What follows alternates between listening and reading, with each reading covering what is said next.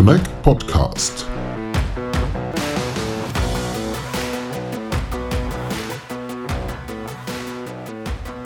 Hello and welcome to our Connect podcast. My name is Lennart Holtkemper from Connect, and today's episode we are recording at the Connect Conference 2022 in Dresden.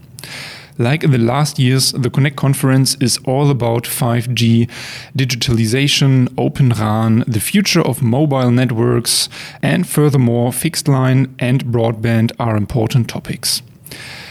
Over two days, we have invited our top notch speakers to join us in the podcast studio and interviewed them about their topics and wishes for the development of the industry. We will publish the interviews in several episodes, and you can find them all here on our channel. So feel free to browse, and now let's get started. My name is Philipp Bichsel. I'm responsible for strategic network planning and business development at Swisscom. So that involves everything from the deployment of fiber, including construction corporations, partnerships that we have in the fiber rollout, as well as then, well, the final bit, lifecycle management, cleanup, phase out, so phase out of the copper infrastructure, mm-hmm. as well as the optimization of production facilities. Okay. So tell us a little bit how is the actual broadband situation now in Switzerland and what are your goals for the next years? So our goal is to reach 50 to 60% of Switzerland with FTTH by 2025. That's our strategic ambition. We've already covered 90% of Switzerland with bandwidth of more than 80 megabit. 70% of our network is served with more than 200 megabits. And well, the next step for us is also to upgrade the entire network to at least 80 megabit, which is part of a new, of a new universal service obligation, which we got in Switzerland. Mm-hmm. So we're at the moment full, full speed actually scaling up FTTH construction. Yeah. Yeah. And is that, is that an easy task in Switzerland or how is bureaucratics um, holding you back in terms of rollout? Well, Switzerland, um, in comparison to other countries, it's very much bottom up driven. So um, a lot of regulation, a lot of laws are made by municipalities and not dictated by a central government, which makes it a bit more complicated, of course, because you have to find processes and ways to work together at the, the local level. But overall, the uh, openness for fiber rollout in Switzerland is is very it's very positive. Well, the mm-hmm. attitude towards uh, fiber construction is very positive, um, and that helps a lot. Mm-hmm. So, because it's in everybody's mind that fiber rollout is important for 5G and for yeah connecting everybody with fast internet. Exactly. Well, I would say fiber already has a magic touch to it. Okay. Everyone wants fiber. Every yeah. um, citizen wants fiber. Every politician wants fiber. So if you get out and you uh, ask for a permission to build out the fiber network, at least in Switzerland, you have a much better stance than if you go out and ask for um, a permission to place a new 5G antenna. Oh, okay.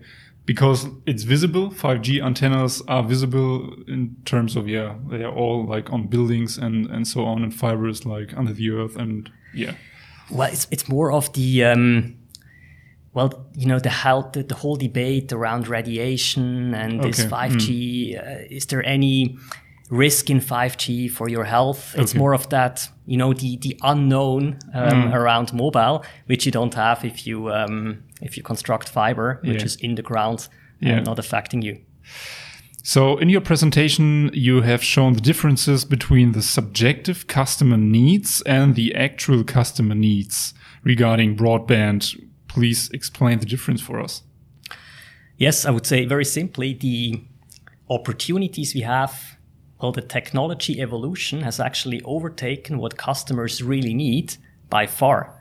If you look what our FTTH technologies allow us to do today, today 10 gigabit is the, the standard. Um, very soon we'll have 25 gigabit, 50 gigabit. So mm. massive bandwidth. And what you what customers really need today, it's really not much more than 50 to 100 megabit. Mm. That's just what what you need if you consume today's services. Let's say videos, uh, video streaming, home office, homeschooling. So there is quite a, there is a massive gap in between what you really need today with today's services and what you could get from today's technologies. And maybe it's important to also differentiate a bit between consumption, mm. usage, so what you consume per month, and the maximum speed, so the bandwidth you need. Because of course, consumption is rising rapidly. Mm. We see an increase of around 12,000% in data consumed wow. in the mobile network over 10 years. And we see an increase of around 1,000% over 10 years of what people consume on the fixed broadband network. But just because you use services more, just be, because you have your cell phone more in your hand, or you consume your, more um, YouTube video, doesn't mean that your maximum speed that you need. So your mm. bandwidth is also rising. And there we don't see a much higher need than, let's say, five years mm. ago.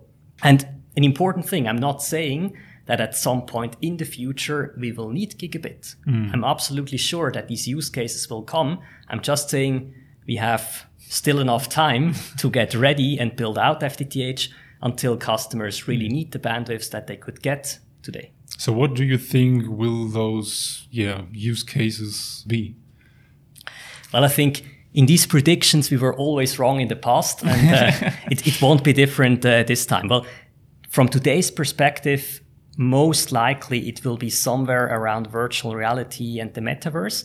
And if you project what a really high end resolution virtual reality stream could consume, yes, you could end up in, in gigabit bandwidths. Mm. So at the moment, I would say the most likely use case is virtual reality, but I'm sure there are other use cases around which we have no idea today, which will uh, completely surprise us in a few years. Yes, we'll see.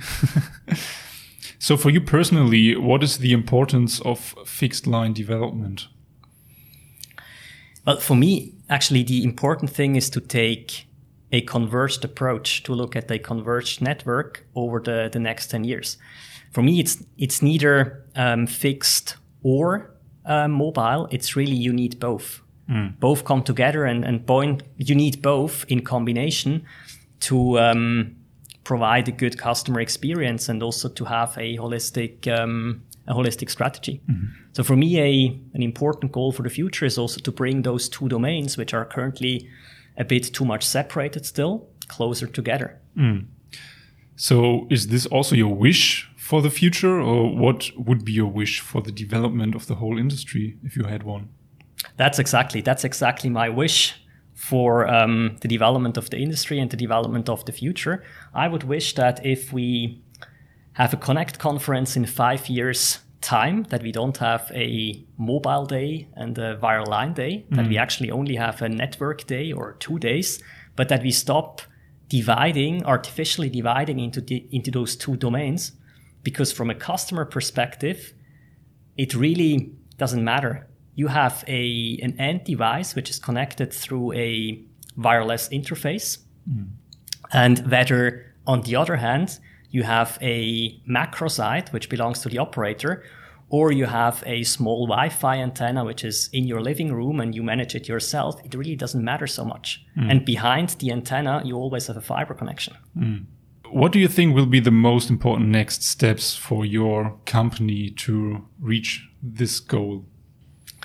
Well, as I briefly mentioned in my presentation, at the moment in Switzerland, we have quite a challenging regulatory situation where our point to multi-point FTTH strategy is currently blocked by the Competition Commission.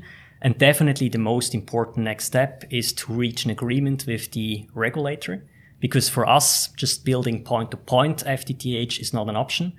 It would um, not only have tremendous additional costs, it would also mean that we get so much slower in our FTTH deployment. We will not be able to reach our strategic goals.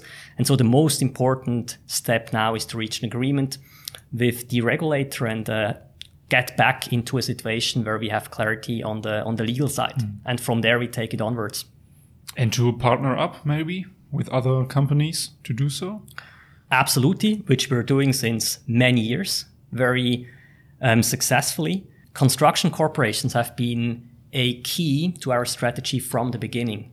We have built the initial FTTH network almost completely in corporations with utility companies in Switzerland.